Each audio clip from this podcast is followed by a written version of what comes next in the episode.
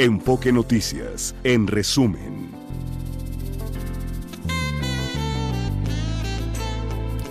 Son las 8 de la mañana en punto y la temperatura promedio en la Ciudad de México es de 9 grados.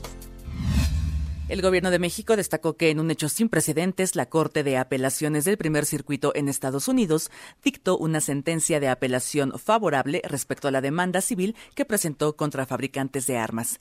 En entrevista para Enfoque Noticias, Alejandro Celorio Alcántara, consultor jurídico de la Secretaría de Relaciones Exteriores, destacó que en caso de que México gane el juicio, podría recibir una compensación por daños provocados por el tráfico de armas es que si esta decisión se mantiene firme, las empresas pueden pedir una revisión dentro de los próximos 14 días o incluso recurrir a la Suprema Corte de Estados Unidos en un periodo de 90 días, pues ahora la Corte de Apelaciones está reconociendo que el argumento de México es válido y que tenemos una oportunidad de presentar pruebas en el juicio y potencialmente podremos ganarlo y recibir una compensación, porque dice la Corte de Apelaciones, una nación soberana puede demandar a la industria de las armas y eventualmente obtener una compensación por daños por el tráfico ilícito de sus productos. La jirafa Benito llegó a African Safari en Puebla. El ejemplar fue trasladado desde Ciudad Juárez en Chihuahua, donde se encontraba en condiciones climáticas extremas. Benito estará bajo resguardo este día y se espera que mañana sea integrado con las otras jirafas. Las intensas lluvias registradas en las últimas horas en municipios de Baja California ocasionaron que varios vehículos quedaran varados o fueran arrastrados por la corriente, por lo que al menos 11 conductores tuvieron que ser rescatados. Se suspendieron las clases en todos los niveles para este martes. La Guardia Nacional asumió el control de la seguridad en Lerdo de Tejada, Veracruz, luego del asesinato del joven Brandon N. y el arresto de cuatro policías municipales implicados en el caso. El INEGI informó que en el primer semestre del 2023, con cifras preliminares, se cometieron 15.082 homicidios en el país, con una tasa de 12 por cada 100.000 habitantes, menor a la registrada en el mismo periodo de 2022, que fue de 13 homicidios. La Asociación Nacional de Magistrados de Circuito y Jueces del Poder Judicial defendió la decisión de poner en libertad condicional a ocho militares implicados en el caso Ayotzinapa, pues esta determinación no significa que hayan sido exonerados. La Secretaría de Infraestructura, Comunicaciones y Transportes dio a conocer que logró una nueva recuperación de 427 millones de pesos a favor de trabajadores de Interjet y concluyó el periodo para tramitar la credencial de elector y poder participar en los comicios del 2 de junio. Ante la saturación de los módulos, el INE repartió fichas entre quienes se encontraban formados para seguir atendiéndolos en los próximos días.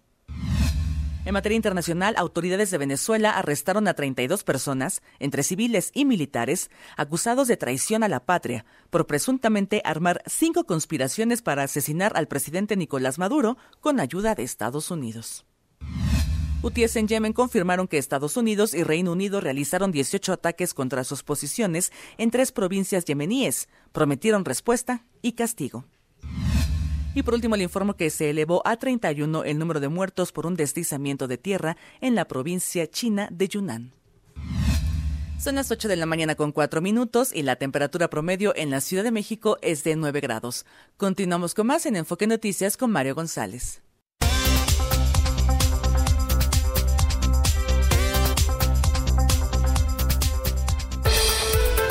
Entendiendo la política con Sabino Bastidas. Sabino, ¿cómo estás? Qué gusto saludarte en este martes. ¿Cómo te va? Hola Mario, ¿qué tal? ¿Cómo estás? Muy buenos días. Un saludo al auditorio. Muchas gracias. Bueno, en periodo de intercampaña, sea lo que signifique esto, los hemos visto todavía activos, pero bueno. ¿Cómo estás viendo las estrategias, Sabino? Mira, lo interesante de este periodo de intercampañas es que los equipos van a afinar sus estrategias de campaña. No hay, siempre hay mucho que innovar y siempre hay mucho que buscar, pero hay cosas que son de manual. Esta yo creo que será una campaña relativamente predecible en términos de los números que inicialmente están teniendo, eh, en términos de la batalla interna que dieron los partidos y en términos de la, de la manera como se disponen, eh, hasta en términos de género, las, las ofertas políticas. Entonces, en primer lugar, la, la, estrategia de Claudia Sheinbaum Pardo es bastante predecible. Su, su chamba, su trabajo consiste en tratar de no cometer errores o cometer los mínimos posibles. aquí tiene una, una un, riesgo importante porque eh, también se trata de que el presidente López Obrador no cometa errores, entonces ese va a ser un equilibrio difícil de manejar para la campaña de, de, Claudia Sheinbaum. Obviamente es un tema de trabajar muy fuerte una estructura política que ellos sí tienen, eh, una estructura política que puede tener, eh, que puede ser una preocupación por la parte de la política social, en donde puede haber ángulos sobre el tema del financiamiento o el uso del Estado.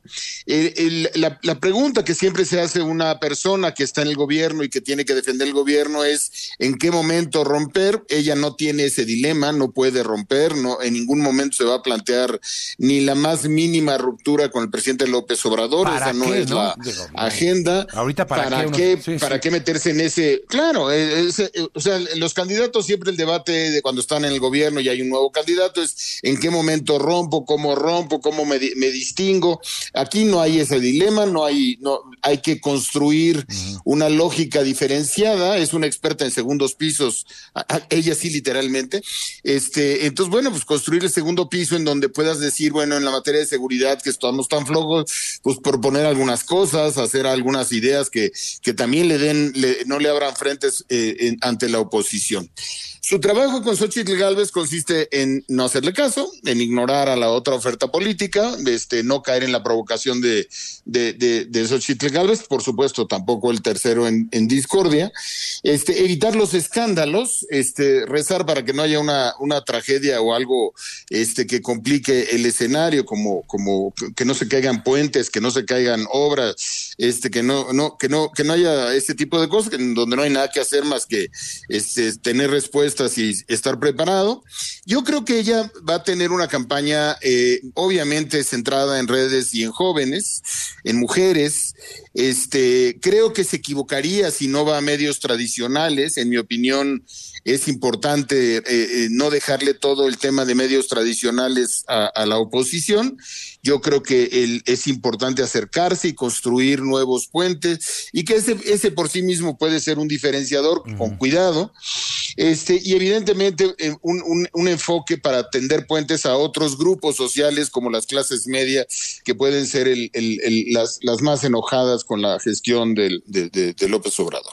Por parte de Xochitl Galvez, evidentemente, pues su reto es cómo hago ruido, cómo, cómo eh, montarse en todos los medios tradicionales, en cualquier espacio o centímetro segundo que le abra a nadie, ella tiene que estar ahí, acudir y estar. Obviamente su chamba es generar ruido político, estridencia, provocación, este, está de su lado las campañas negativas. No creo que en esta ocasión sea sano este, las campañas negativas, este, pero evidentemente se las van a, recomendar.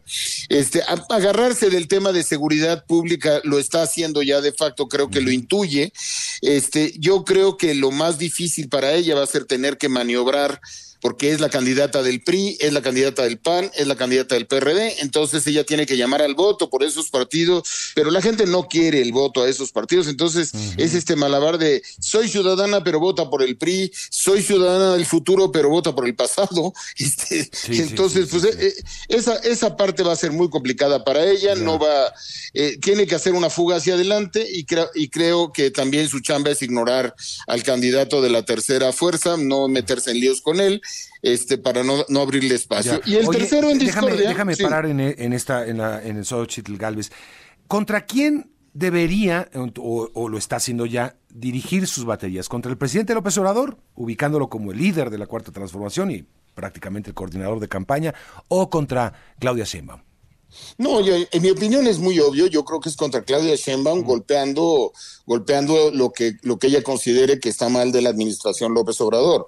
Este, ponerse a pelear con López Obrador, que va a mantener la mañanera, que tiene todo el aparato del Estado, que tiene un blindaje especial, pues me parece que difícilmente le vas a ganar. Claro, puedes provocar errores que le cuesten mucho a Claudia Sheinbaum, pero no, no tienes la interlocución. O sea, el trabajo del presidente López Obrador con Xochitl vez es el mismo de, de, Claudia Sheinbaum. Eh, no hacerle caso. Si le hace caso, eh, evidentemente la mete, la mete al debate y es lo que, lo que Xochitl va a querer. Exacto, exacto. Entonces, obviamente, y, y, además va a haber tres momentos importantes que son los tres debates del 7 de abril, del 28 de abril y del 19 de mayo.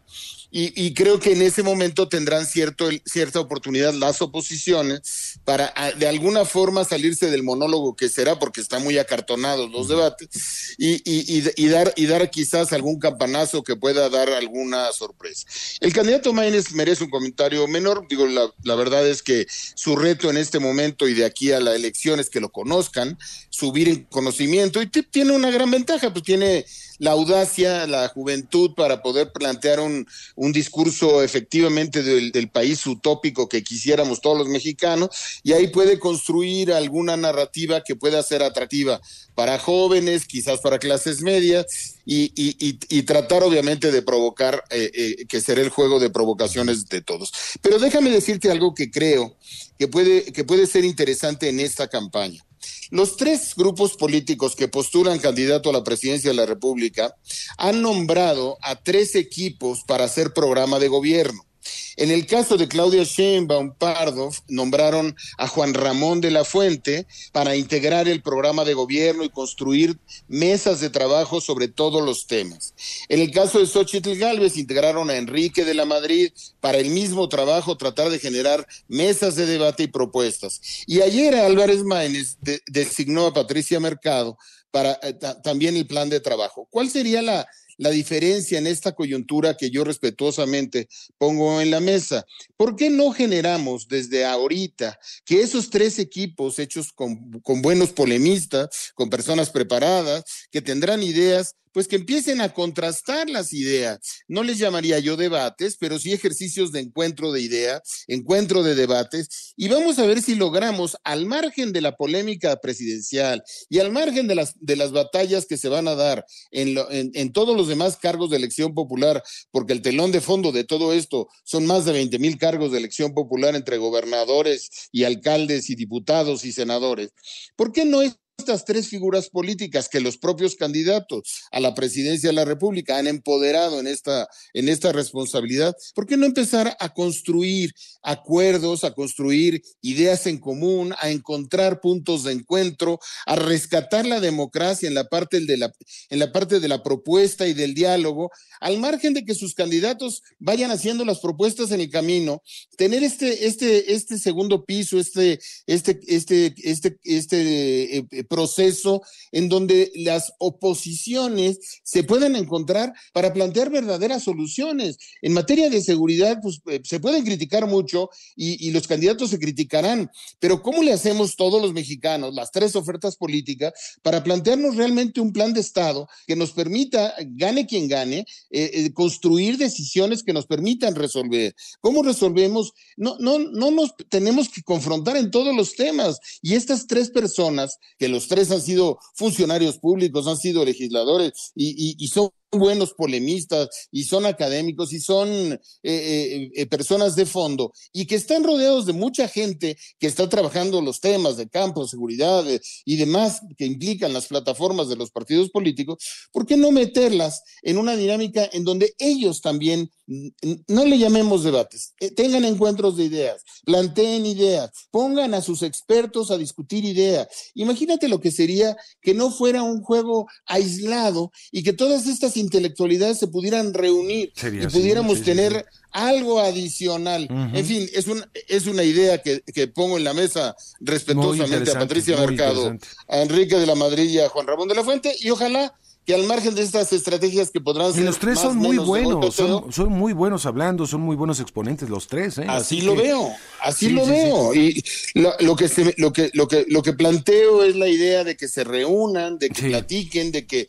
de que al margen de las diferencias políticas, ellos construyan en las ideas uh -huh. una plataforma para reflexionar, para plantearse, y en su caso, si, si da para ello, pues alguna forma de debate, de contraste de ideas pero no, no, en el afán nada más de ganar, sino en el afán de que gane quien gane, tratar de construir, Mario. Pero bueno, queda ahí eh, eh, un poco el análisis de las estrategias, un análisis de lo que vendrá, este, serán, sin duda, son muy predecibles las campañas. Esperemos que no haya sorpresas de ningún tipo eh, desagradables, que se lleven de la mejor manera y que se peleen lo que se tengan que pelear en una sana democracia, pero este país necesita soluciones y creo que Patricia Mercado, Juan Ramón de la Fuente y Enrique de la Madrid podrían sentarse a platicar y darnos la sorpresa de no solamente una fotografía, sino un ejercicio que enriquezca el debate público tan empobrecido en México por muchas razones, Mar. Sí, y los debates oficiales, los tres obligatorios que ya sabemos, pues ya lo dijiste, ¿no? Eh, este, van a estar con esos formatos tan acartonados, va a ser la única oportunidad que las vemos, que veamos a los, eh, a las, bueno, los tres contendientes, porque son tres en la, en la boleta serán, este, y hasta ahí, ¿eh? No, no, no los veremos más, pues eso, eso está más por, eh, más que descontado y creo que es muy interesante lo que propones, ¿no? Ver a sus equipos actuando y debatiendo sería lo más sano para nuestra democracia. Pues Sabino, gracias por este repaso. Gracias, Mario. Un placer saludarte y un saludo al auditorio. Igualmente, Sabino Bastidas, aquí en Enfoque Noticias. Vámonos con el reporte vial Ángel Gatica. Gracias, Mario. Auditorio de Enfoque Noticias. Tenemos reducción de carriles, kilómetro 24, autopista México-Cuernavaca debido a un percance en dirección hacia Morelos. Choque complica la vialidad de Calzada Ignacio Zaragoza y Canal de Río Churubusco hacia Economía y también tenemos afectaciones en el segundo piso del periférico pasando Santa Catarina hacia lo que es Barranca del Muerto. La calidad del aire permanece de buena aceptable en el Valle de México. Mario, el reporte. Gracias. Buenos días. Y seguimos con el tema electoral y ¿en dónde estamos parados ahorita? Es decir, ¿en dónde estamos parados en el proceso electoral que está en marcha? Desde octubre pasado está en marcha un proceso electoral que comenzó con las precampañas. Muchos dicen que fue una simulación porque no hubo competencia interna, fueron electos por, eh, digamos, por aclamación o por unanimidad eh, en un eh, acuerdo partidista o acuerdos partidistas, las grandes coaliciones. ¿Y dónde estamos en este proceso de intercampaña? ¿Qué significa legalmente? Vamos a hablar de esto con el consultor y especialista en materia electoral, Carlos Ferrer. ¿Cómo estás, Carlos? Qué gusto saludarte. Bienvenido. Hola Mario, muy buen día, te saludo con, con mucho gusto y saludo a quienes escuchan y siguen tu espacio informativo. ¿Qué es una, eh, eh, una intercampaña, como se le ha llamado? Mira Mario, ¿te acuerdas que hemos platicado de que nuestra ley es barroca, nuestra ley electoral es complicada? Bueno, pues eh, eh, nuestra legislación abre un espacio largo, además de casi 42, 43 días, entre eh, el fin de las precampañas y el inicio de las campañas. Esto se llama intercampañas, repito, fin de precampañas al inicio de campañas, que concretamente va del 19 de enero al 29 de febrero. Este periodo, este lapso es el que se conoce como intercampañas. ¿Y qué está permitido en este proceso para los eh, contendientes, los tres contendientes que ya hay? Esa es la, la, gran pregunta y lo más importante, el qué sí se puede y el qué no se puede. Déjame, te comento, el sí se puede, se puede hacer propaganda política. ¿Qué significa la propaganda política? Esta propaganda genérica que aborda asuntos ideológicos, informativos, y ello implica que los partidos políticos y desde luego las precandidatas, precandidatos pueden participar en alguna entrevista, en alguna pieza noticiosa, incluso en programas eh, de opinión, pero lo que no pueden hacer, Mario, es eh, propaganda electoral. ¿Y qué significa la propaganda electoral? Pues aquella que busca de manera expresa la obtención del voto o solicitar a la ciudadanía el voto. Eh, sé que la línea puede ser gris y la frontera no muy clara, pero, pero básicamente o, de manera muy resumida diríamos, no pueden solicitar el voto, no pueden hacer eventos que tengan como propósito llamar a la ciudadanía que voten por una opción política, pero sí pueden participar de manera eh, eh, abierta abordando temas generales, informativos. Tan es así, Mario, que en los siguientes días vamos a seguir viendo y escuchando millones de spots en radio y televisión. Digo millones, son 4.5 millones de... ¿Y por qué? ¿Por qué se van a seguir escuchando? porque los partidos políticos conservan su derecho al acceso ah. a, los espacios de radio y televisión con fines generales. Ahora, eh, eh, también en algunos eh, estados se van a llevar a cabo contiendas electorales, en muchos estados obviamente, cargos de elección popular. Una cosa son las elecciones federales y otras las locales, porque en otros estados también se escuchan todavía candidatos. ahí la gente se confunde, evidentemente, Carlos. Apuntas, eh, lo haces de manera correcta. El, estamos hablando, cuando hablo de, de, estos plazos del 19 de enero al 29 de febrero, me estoy refiriendo al proceso electoral federal. Federal, ya. Es verdad, los estados de la República tienen a su vez sus propios procesos electorales, sus propios tiempos, sus propios plazos, pero también en los estados se abre este periodo de intercampaña con las mismas reglas que te acabo de señalar. Pero puede ser distinto la etapa, el, no coincidir, digamos, en este mes. Sí, es verdad. Hay, hay, hay plazos y tiempos diferentes en los estados. Habría que consultar cada uno de los estados, cada uno de, las elecciones para ayuntamientos, para diputaciones, para eh, gubernaturas y determinar de dónde a dónde corre el plazo de intercampaña. En este momento, yo podría, Carlos, entrevistar a un candidato a un puesto de elección popular federal, a una candidata a la presidencia o candidato. Qué bueno que lo preguntas, Mario. Está garantizada en todo momento la libertad de expresión y de información y los medios de comunicación pueden ejercer libremente esta libertad, este derecho y esto incluye eh, la entrevista a precandidatas, precandidatos. Corresponde a ellos, más bien, cuidar sus respuestas, cuidar sus expresiones, pero ustedes tienen garantizado ese derecho y desde luego pueden hacer la cobertura noticiosa eh, que, que normalmente hacen. Lo que no pueden hacer, Mario, ahora, nunca, jamás lo pueden hacer, por supuesto, es la compra o adquisición de tiempos en radio y televisión con fines electorales. Pero eh, el ejercicio genuino del periodismo está garantizado siempre. Eso es importante lo que mencionas, porque todavía hay gente a estas alturas, y, y bueno, puede ser por, por este pues tal vez un desconocimiento de las leyes de hace ya varios años. Todavía hay gente que cree que los medios de comunicación se embolsan cantidades de dinero eh, por los spots de los, eh, los partidos políticos. Eso es absolutamente falso. Desde hace muchos años ya está prohibido esto. Es un modelo distinto, el de comunicación. Es, son eh, espacios públicos o, derechos, prerrogativas de los partidos políticos y en procesos de campaña, evidentemente, para promocionar a sus, a sus candidatos. Eh, no hay dinero en ese. Hay tiempos, eh, bueno, si, lo, si lo monetizamos podríamos hacer un cálculo, pero, pero hay tiempos oficiales, Carlos. Es correcto. La última gran reforma a la Constitución en materia eh, de, comunicación política estableció que los tiempos de radio y televisión son del Estado, que el Instituto Nacional Electoral es la única autoridad que los administra y por tanto no se pueden comprar tiempos en radio y televisión y su transmisión es de carácter obligatorio a cargo de los medios de comunicación. En efecto, eh, Mario, no se pagan, no se compran, no se adquieren eh, tiempos en radio y televisión. Quien lo haga incurre en una infracción. A ver, y ahora una pregunta, la pregunta del millón. ¿Qué pasa en medios no tradicionales? ¿Qué pasa en redes sociales? ¿Qué pasa en el mundo del Internet? ¿Cómo se regula? Es una excelente pregunta también. Internet y redes sociales eh, no significa un espacio de inmunidad, no significa un espacio donde no se controle. Las autoridades electorales ejercen control, eh, tienen las atribuciones para poder regular y para poder controlar. Y básicamente en Internet y redes sociales eh, se controla la pauta que sea contratada. Ahí sí, ahí sí hay contratación de, de propaganda, digámoslo así, sí se vale.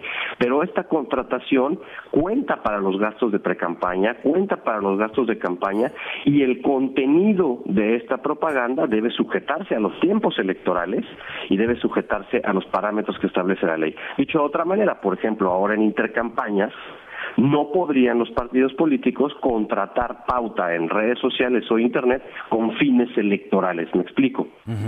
Ahora, los candidatos se pueden manifestar también en estas redes, ¿no? Pero eh, teniendo cuidado de no hacer llamado al voto y todo ese tipo de cuestiones que ya has señalado. Exactamente, están en libertad de utilizar sus redes sociales, de explotar eh, Internet eh, en esta etapa, en esta fase, siempre y cuando no soliciten el voto.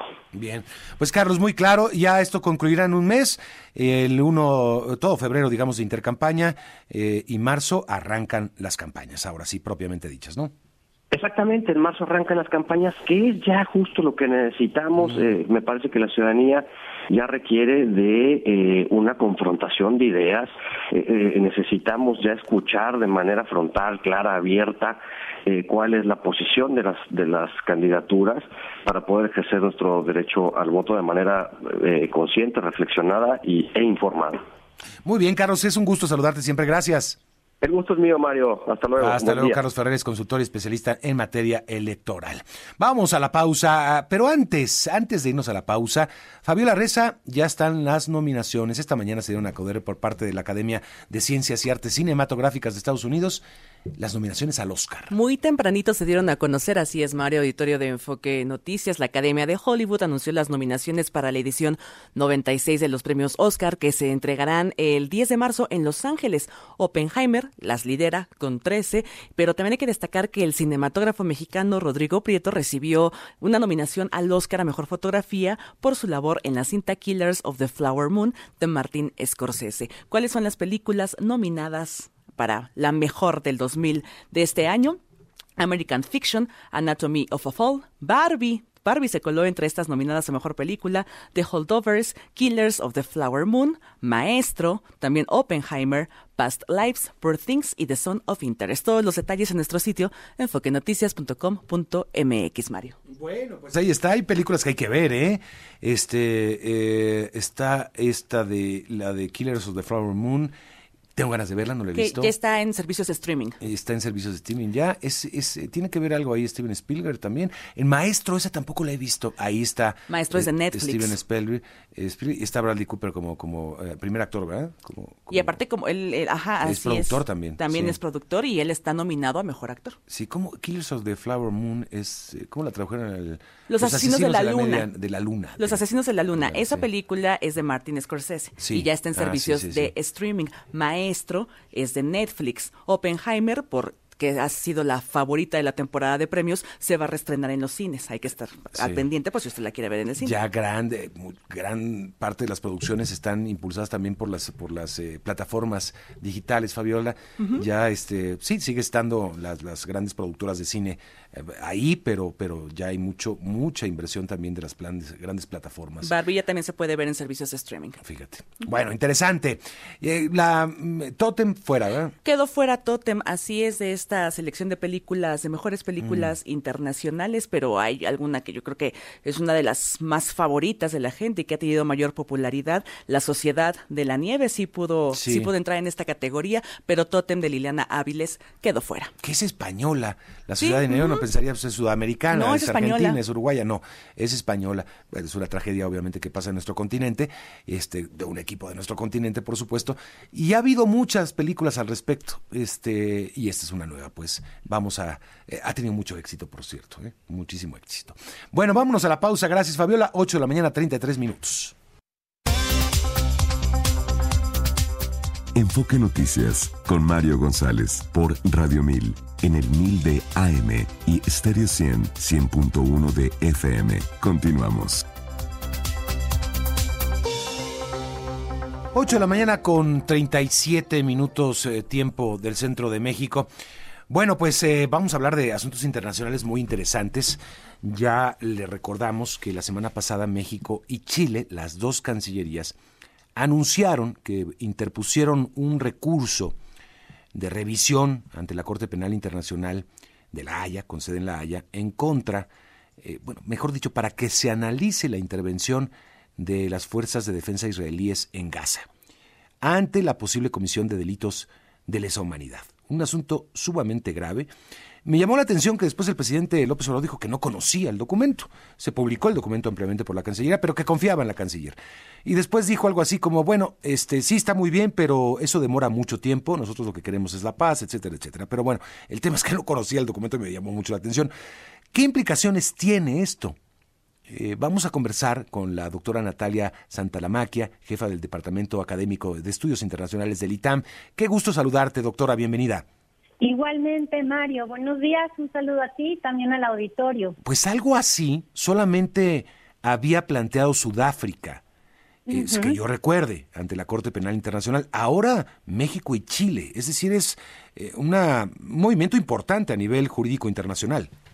Es un movimiento importante y además México nunca había hecho una petición de este tipo ante la Corte Penal Internacional. Pero déjame poner en contexto para que entendamos mejor de, de, qué, de qué estamos hablando. Sí es importante decir, el 7 de octubre pasado jamás asaltó por sorpresa, cometió crímenes muy crueles, indignantes contra civiles israelíes.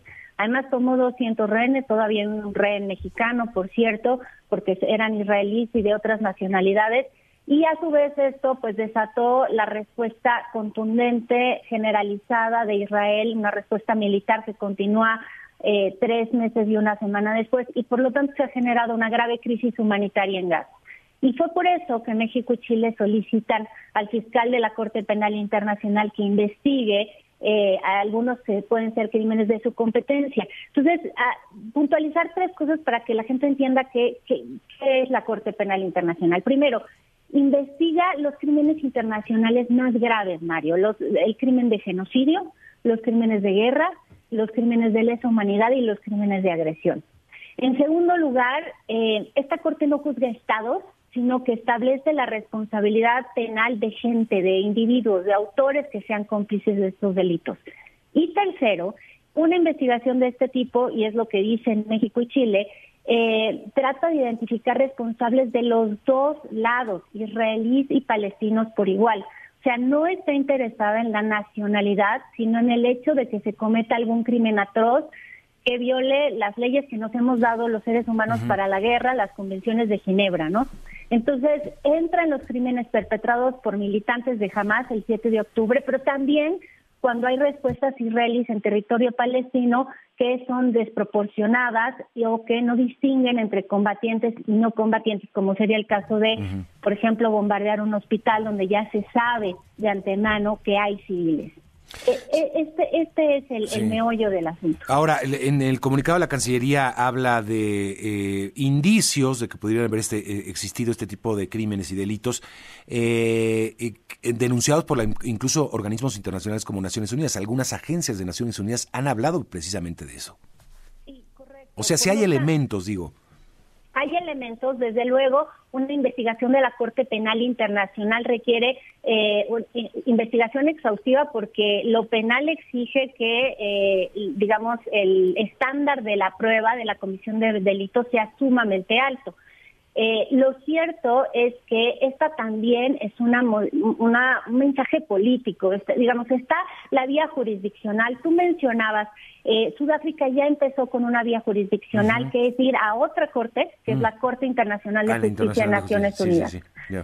Allí interpusieron una demanda contra Israel por el presunto crimen de genocidio contra palestinos. Pero fíjate, México no se sumó como patrocinador, sí lo hicieron muchos otros países, incluyendo en América Latina, pero no se sumó como patrocinador porque esto implica llevar a una sola de las partes, que Israel, es Israel al banquillo de los acusados. En cambio, con esta otra iniciativa en compañía de Chile, pues se trata de eh, ser lo más neutral posible, ¿sabes?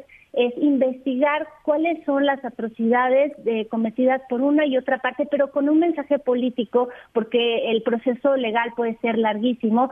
El, mensaje es cómo se llega a un cese eh, al fuego que sea humanitario, que se salven vidas eh, lo antes posible y, eh, y bueno, pues eh, al final del día, pues esta me parece, lo, lo, estaba pensando, es muy consistente con esa posición de política exterior tradicional de México en la que mantenemos equidistancia, ¿no? Deben existir dos estados, Israel y Palestina, coexistiendo en paz. Ahorita pasamos esa parte que parece que, bueno, se está provocando mucha polémica en los últimos días, ese estado palestino.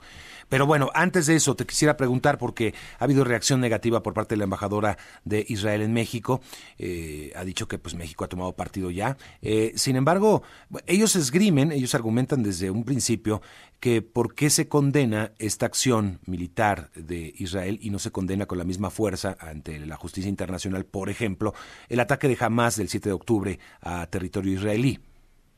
Claro, bueno, precisamente lo que, la virtud de eh, la vía jurisdiccional que tomó México, a diferencia de Sudáfrica y otros países, es eh, condenar los dos hechos, los dos hechos porque mm. en todos, en los dos casos, si el parámetro es el derecho internacional humanitario, hay presunción muy clara de crímenes de guerra. Por ejemplo, eh, este, eh, eh, una de las cuestiones más fehacientes es que no se puede atacar a población civil. Hay que distinguir entre combatientes y no combatientes. Esto no está sucediendo en, por parte de ninguno de los dos estados. Y yo te diría que el comunicado que leí por parte de Israel, desde luego su labor es eh, destacar que no están de acuerdo, pero es bastante sobrio. Yo creo que prefieren esta, esta vía que la vía en la cual solo Israel eh, se le pone en la mira, ¿no? Ahora, sí, un proceso de este tipo puede llevar muchísimo tiempo, doctora. Larguísimo, son procesos judiciales sumamente largos y por lo tanto yo creo que acá eh, lo que hacen México y Chile otra vez es tratar de presionar a través de esto para que haya un factor disuasivo, es decir, para que los que están tomando las decisiones, en este caso en el Estado de Israel, piensen que podrían incurrir en responsabilidad penal internacional y eso eh, en el largo tiempo eh, podría llegar a, a, tener, digamos, implicaciones personales para, para estos individuos Creo que es sobre todo una cuestión de poner unos factores de disuasión y también generar presión política. Y, yo creo que esa presión política va dirigida a Israel, pero también a la administración Biden en Estados Unidos para que también les insista en el cese al fuego, porque dos veces se ha puesto una resolución en el Consejo de Seguridad y dos veces ha sido vetada por Estados Unidos. Ya. Ahora, eh, hablabas eh, hace un momento del Estado palestino preocupó mucho, incluso ya hay una tensión con el propio eh, pues eh, socio o, apoyo más grande que tiene Israel, que es Estados Unidos, y también con la Unión Europea, sobre la postura expresada por Benjamín Netanyahu, el primer ministro israelí, y también por el presidente, en el sentido que después de, la, de esta intervención en, en, en Gaza, no va a haber, no hay lugar un Estado palestino. Eso ha preocupado muchísimo. Desde luego, porque entonces cierra las, todas las, las, las esperanzas que tenemos de que esto algún día pueda eh, resolverse. Netanyahu ayer, me parece, eh, digamos, eh, sugirió que es posible que venga un cese del fuego pronto en el cual podría haber intercambio de rehenes por presos palestinos que no hayan cometido, como se llama, crímenes de sangre, eh, pero está pensando solo en el, en el corto plazo. La visión que, se, que él tiene de largo plazo es que eh, no van a aceptar la existencia de un Estado palestino, cuestión que ya realmente es imposible de comprender porque la mayor parte de los Estados eh, miembros de Naciones Unidas reconocen la existencia del Estado palestino. Qué interesante, ¿no? Qué interesante porque este, bueno, se están articulando eh, varios mecanismos que parecían eh, ajenos a todo este asunto, pero bueno, eh, preocupante. Ya, como bien dices, más de tres meses de este conflicto y, no sabemos cuándo podría concluir un, un conflicto de muchísimos años. Una crisis que yo revisaba eh, datos que dan las agencias de Naciones Unidas. Eh, hay alrededor de 25 mil palestinos muertos en Gaza, más de 62 mil heridos, 1.7 millones de personas desplazadas. Eh, se han destruido 65 mil casas en Gaza. Mm. Es decir, el, nivel de, es dramático, el nivel de sufrimiento humano es dramático. Y en este caso creo que justo la apuesta que hacen Chile y México aquí es tratar de pensar en la gente y no tanto en la disputa geopolítica entre Israel y Palestina. Sí, sí, sí. Aparte de nuestros países, en Chile particularmente hay una comunidad palestina muy, muy grande. Este, sí, sí, sí. Y, judía también. Eh, vaya, eh, algo que ha, ha pasado tanto tiempo, digo, tanto en nuestro continente, ¿no? También ha habido una migración de muchísimos años a nuestros a nuestras tierras, a nuestros países y, están están presentes aquí, ¿no? Y están también activamente pues tratando de hacer escuchar su voz. Justo yo miraba el dato que para Chile el asunto es muy importante porque hay medio millón de personas eh, palestinas. Parece ser que es una de las comunidades palestinas más grandes fuera de los países árabes. Eh, también, también desgraciadamente ha existido una persona chilena que falleció, una persona desaparecida durante los ataques de Hamas. Eh, entonces, eh, esto también explica por qué la actitud tan decidida de Chile. Chile, quiero decirte, no solo está con México en esta vía de la Corte Penal Internacional, sino que se sumó como patrocinador copatrocinador en la demanda que presentó Sudáfrica ante la Corte Internacional de Justicia. Lo hicieron también otros países como Brasil, como eh, Venezuela, Colombia. Eh, digamos, acá hay una preocupación muy seria eh, respecto a la situación humanitaria y se trata de las vías jurisdiccionales, aunque sabemos que no tienen efectos inmediatos, pero tratando, por ejemplo, de que la Corte Internacional de Justicia, la de, digamos, la que juzga estados, lo que haga en primer lugar sea dictar una medida cautelar, que es el cese al fuego. Esto es lo que se quiere en el inmediato, urgente un cese al fuego. Así es. Seguimos hablando, doctora. Muy bien, Mario, pues muy, muy, muy agradecida por esta oportunidad de conversar contigo. Buenos días. Y será más frecuente, sin duda, gracias a la doctora Natalia Santalamaquia, jefa del Departamento Académico de Estudios Internacionales del ITAM. Pues así están las cosas y la importancia de esta acción diplomática que hace el Gobierno de México. Vamos a la pausa. Son ya las 8 de la mañana con 50 minutos tiempo del centro de la República.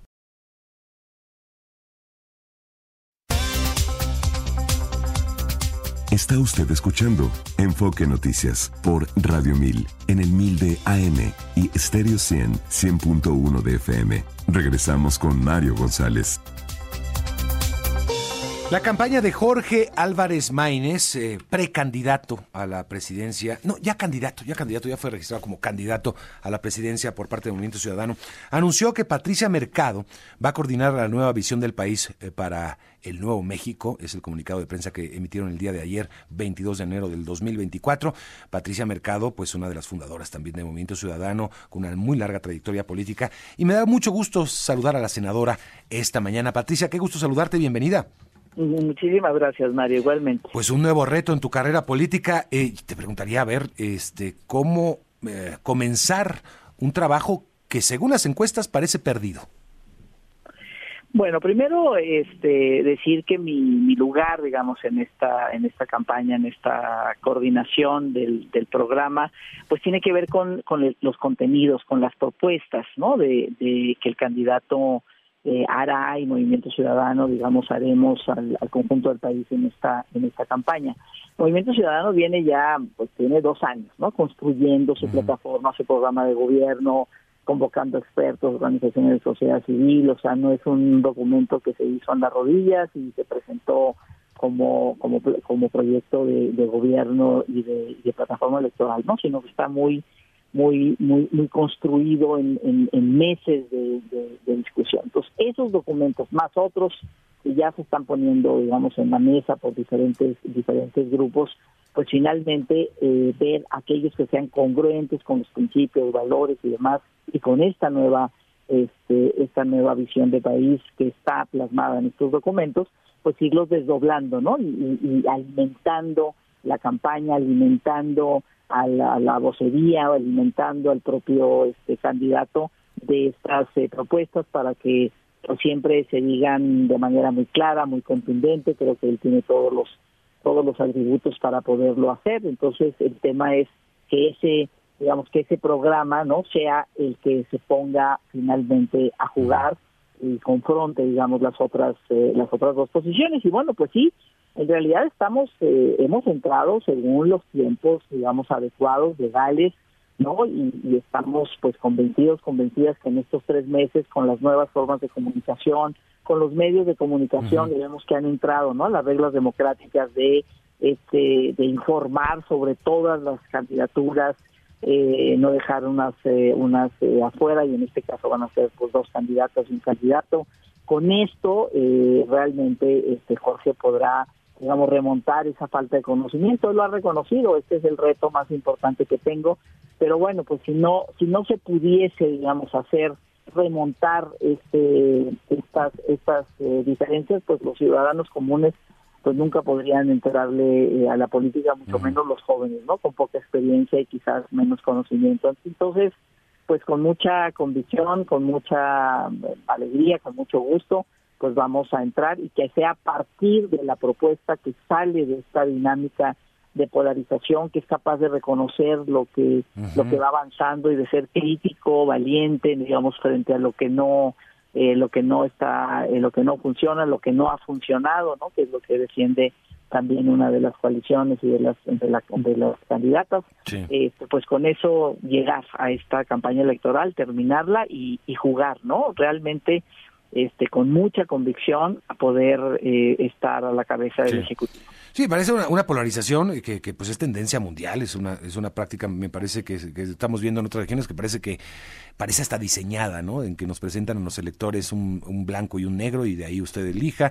Eso, esa, esa impresión parece que también ha sucedido aquí en México, con las coaliciones, con toda esa lógica aumentada y atizada, matizada por el presidente López Obrador que habla de eso, ¿no? Hay dos proyectos en juego, hay dos, y que parecía no hay una tercera opción, no hay matices. Esa es la, esa es la intención de Movimiento Ciudadano, presentarse como una tercera, lo, ha dicho, una tercera vía, pero ¿cómo? ¿Cómo hacerlo en el, en el campo, en lo efectivo? Este, pues tenemos 29 mil liderazgos en Movimiento Ciudadano, como en todas las otras dos coaliciones también, pero tenemos 29 mil personas que van a andar en territorio desde los más pequeños municipios hasta las mayores zonas urbanas como será la de Guadalajara, la de Monterrey, digamos, hablando de esta propuesta, ¿no? Poniendo en la mesa, tocando las puertas en, las nuevas formas de comunicación, en los medios de comunicación. O sea, tenemos un buen digamos, un, un buen terreno, ¿no? Este, donde eh, poder, pues, remontar eso, eso que en este momento eh, tiene, digamos, de intención de voto eh, movimiento movimiento ciudadano no creo que sí lo podemos sí lo podemos hacer. Y efectivamente me parece que es un aire democrático no o sea darle la bienvenida verdaderamente a esta a movimiento ciudadano y, y haberse sostenido en vamos con nuestra propia opción porque una de las mayores ganancias democráticas de nuestro país es el pluralismo. Venimos del partido de Estado, ¿no? Que en algunos lugares ya hasta llevaba o lleva 100 años. Este, rompimos el, el partido de Estado, entramos a la pluralidad política, a la expresión política de diferentes, digamos, ideologías, valores y tal, y otra vez nos quedamos encerrados, que ya no uno, pero entonces sí dos, ¿no? Cuando este pues la pluralidad es el rango más importante que se expresa, digamos, en el Ejecutivo, un Ejecutivo que tiene que entender que, pues, quien gane, digamos, que tiene este, la mayoría de los votos, pero que hay otros millones de ciudadanos que están en otro lado, están en otro lugar y que quieren también ser entendidos por ese Ejecutivo y fortalecer, por supuesto, como contrapeso el poder legislativo. Creo que esa es la tarea, ese es la, el objetivo que tiene el Movimiento Ciudadano. Es difícil, ¿no? Porque sí hemos tenido una una retórica, no solamente del presidente, pero también, digo, creo que es de la principal voz que ha tratado de esta, de, de, de, de, sembrar esa, esa polarización tan grande, porque me imagino es mucho más fácil hacer política en ese contexto, ¿no? Aunque sabes que hay un sector del electorado que no te quiere, hay otro sector que, que te adora, ¿no? Entonces tenemos a un país dividido prácticamente entre quienes eh, aseguran que esta administración y la que vendrá, si es que se mantiene la cuarta transformación, es lo que mejor que le ha pasado al país, sin duda, en los últimos, eh, en el último siglo. Y por otra parte, tenemos a otro sector que dice es que es una dictadura, la construcción de una dictadura. No hay un matiz absolutamente, ¿no? Es eh, como dos polos completamente opuestos, Patricia. Absolutamente, y me, parece nosotros no estamos en esos en esos dos polos como como tú bien decías, o sea, es una tendencia es una tendencia mundial esta esta polarización que no hay que que no hay que alentar, que no hay que permitir, que hay que meterse en medio, porque finalmente pues eh, efectivamente no nos lleva a ningún lugar o nos lleva a la insatisfacción, nos lleva a la insatisfacción de, de, millones de personas que no están, digamos, en esa visión o que no, no están en esos en esos dos eh, polos. Nosotros no le vamos a entrar, hay que reconocer hay cosas, hay cuestiones como por ejemplo la agenda laboral, donde hemos, Movimiento Ciudadano ha estado muy presente en esa agenda, donde hemos tenido un acuerdo con la coalición gobernante, eh, sobre todo, ¿no? Y por otra parte, pues efectivamente hemos estado, digamos, en otro espacio contra la militarización, con una nueva visión para lograr la paz en el país, ¿no? Que eso es lo que se va a mostrar, digamos, o vamos a proponer ya en la campaña electoral, no en este no, no en este momento,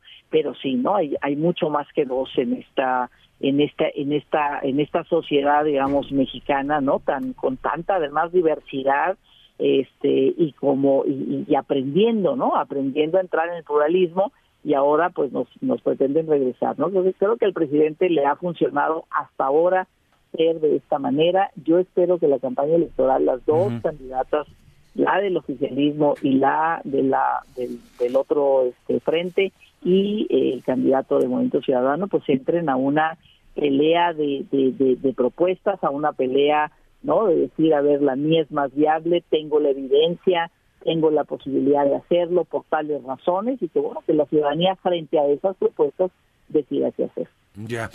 Se parte de un piso bastante disparejo, Patricia, en tiempos, en exposición, en conocimiento también de, del candidato. Así es, o sea, lo, como decía, lo hemos, eh, lo, lo, asumimos, el candidato lo ha asumido, ese es su principal reto. Pero mira, pues así fue, ¿no? El, el, grupo Jalisco que gobierna desde hace rato este, ese ese estado, sus municipios y ahora el, gobierno estatal así empezó, ¿no? Así, un pequeño grupo que fue ganando primero el municipio, luego un poco más, luego la capital y luego la gobernatura y este y, también digamos eh, el gobernador de, Nuevo León no con, mucha mayor rapidez o sea de la nada o de entrar muy baja en las votaciones eh, cuando fue este, senador y después ahora como gobernador y rápidamente precisamente por las propuestas y por darse a conocer no en estas nuevas formas de comunicación tan masivas tan rápidas tan presentes pues finalmente logra en pocos meses eh, voltear esto, ¿no? En, Nuevo León, en las elecciones del 2021, o sea, de verdad nadie, ¿no? Daba una, una apuesta de decir, hay una posibilidad de que gane Movimiento Ciudadano, para nada, las dos coaliciones estaban muy fuertes y sin embargo así pasó. Entonces me parece que en democracia, pues las mayorías se convierten en minorías y al revés. Entonces, pues vamos a entrar con toda condición en esta campaña. Oye, Patricia, ¿se va a presentar un documento de esta nueva visión del país? Eh, ¿Se está trabajando en ello? ¿O cómo, va a ser, digamos? Ya, el, ya el, documento es la plataforma y el programa de gobierno que se entregó en el INE. Es el documento base que será alimentado por estos otros análisis, digamos, y, propuestas que salen de las universidades, ¿no? De estas eh, redes nacionales que ponen en la mesa sus, propuestas y se las presentan a los candidatos eh, y candidatas y bueno, pues vamos a ir digamos eh, eh, tomando no algunos de estos compromisos que estén que sean coherentes no y congruentes con la con este documento base que ya está, que es producto de estos dos años de trabajo. Oye, paralelamente a estos debates que se van a hacer, obviamente los oficiales del INE, este, ¿podrías eh, conversar, no, no voy a decir que debatir porque no sería la intención, pero en este espacio,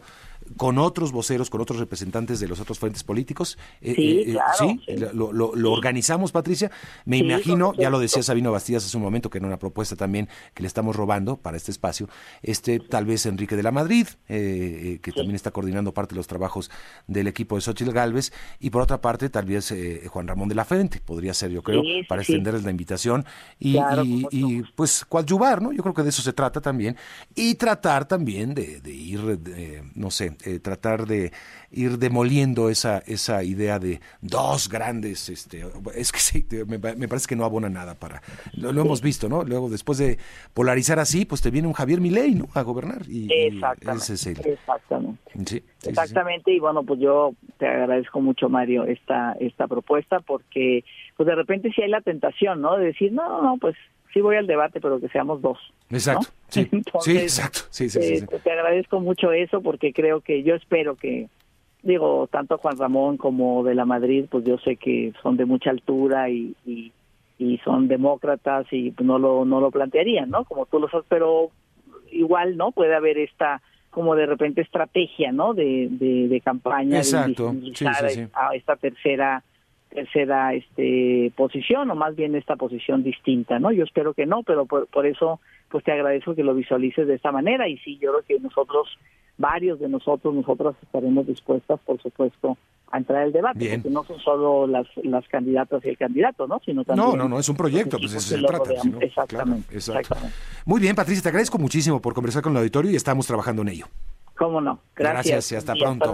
es la senadora Patricia Mercado, senadora del Movimiento Ciudadano, designada como coordinadora del programa de gobierno de Jorge Álvarez Maínez. Creo que en ese aspecto, como decía Sabino Bastidas, y, le retomamos aquí sus palabras, han tenido grandes aciertos eh, los equipos, los distintos equipos, gente muy profesional, muy demócrata en sus equipos de gobierno, y eso creo que hay que destacar, y sería fabuloso que dialoguemos y ese es el intento que haremos aquí desde la primera emisión de Enfoque Noticias. Son las 9 de la mañana con cinco minutos, independientemente de que tendremos a las candidatas, ¿no? En su momento, o las precandidatas, o como en esta intercampaña también se puede conversar. Yo digo, de, pues de qué voy a conversar tanto si no pueden hacer propuestas, pero bueno, este, si, si es en un proceso de intercampaña, pues evitaremos hacer preguntas comprometedoras, o mejor nos esperamos a la campaña y ya, ahí sí le entramos con todo, ¿no? Sería distinto. Pero bueno, veo muy difícil que los equipos de campaña este, hagan debates fuera de los formatos establecidos por el Instituto Nacional Electoral, así lo veo yo, y con esa tentación también que tendrán de eliminar a alguno de los contrincantes, ¿no? Porque hay esa tentación de tratar de polarizar en dos, dividir en dos cuando es de tres. Así es, así está plasmado, va a ser de tres la elección. Bueno, este, dicho esto, nos vamos a la pausa y al resumen de la información más importante.